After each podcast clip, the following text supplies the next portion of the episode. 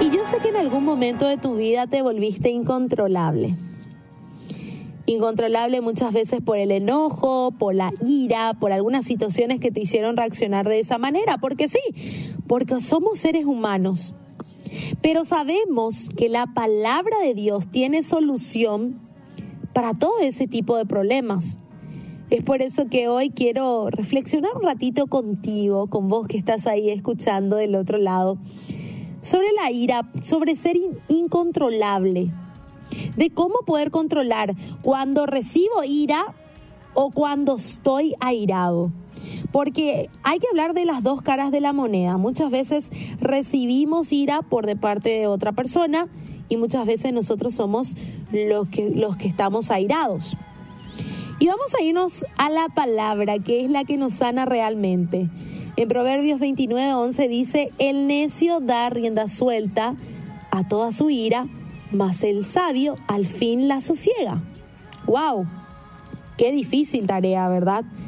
Porque cuando la ira de una persona está incontrolable, sabemos que puede generar tragedia, tragedias similares a las de un río que se está desbordando y destruye a una población entera.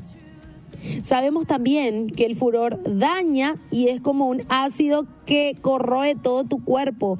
Y sabemos que son explosiones de cóleras y el lenguaje altamente ofensivo. Sabemos, sabemos que también produce amargura, resentimiento, deseos de venganza e incluso pueden provocar agresiones físicas. Sabemos que eso produce la ira, lo cual la continuidad de esto hace una cadena de problemas que no se resuelven rápidamente. Y sabemos que en el ámbito espiritual es tan debilitante expresar ira como recibir ira también. Y esto de repente genera inquietud, quita ese sentimiento de bienestar, nos quita la paz y debido a esto, debido a la ira, se hace complicado retomar otra vez el buen consejo de personas o de la palabra. Pero vamos a analizar, la palabra es tan buena que tiene soluciones para ambos lados, para vos que estás recibiendo ira o para vos que estás airado en este momento.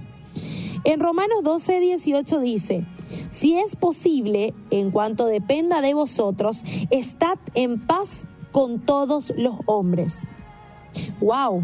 Qué fácil estar en paz con todos los hombres, pero vamos a hacernos una pregunta. ¿Cómo vamos a estar en paz cuando mantenemos ira encendida hacia los demás? O para el otro lado, ¿cómo vamos a estar tranquilos si somos los que sufrimos la ira de otras personas? Bueno, vamos a la palabra.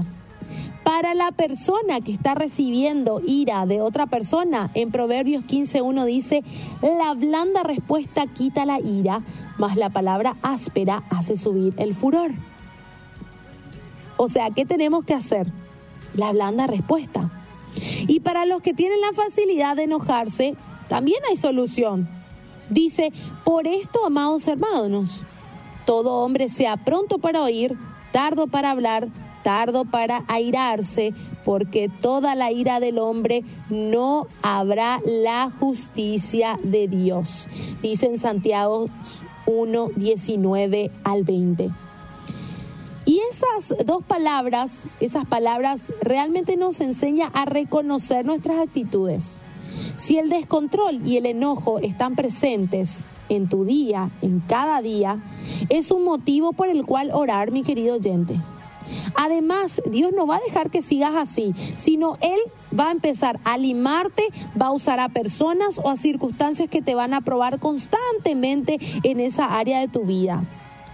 Y es necesario que hoy, en este momento, ahora, confieses el pecado de la ira y le pidas realmente dirección al Señor para poder despojarte de ese mal y poder revestirte de la benignidad por la gracia del Espíritu Santo, tomando en cuenta este consejo afectuoso de la palabra de Dios.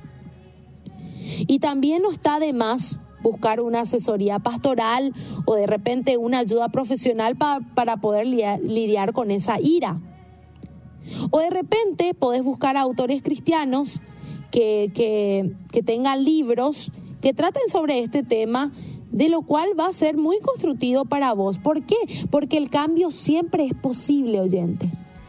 Así que yo no sé en esta tarde en qué lado estás vos Si del que recibís ira o del que estás dando ira constantemente. Yo te cuento que Dios tiene mucha misericordia, mucha gracia y mucho amor para darte el día de hoy.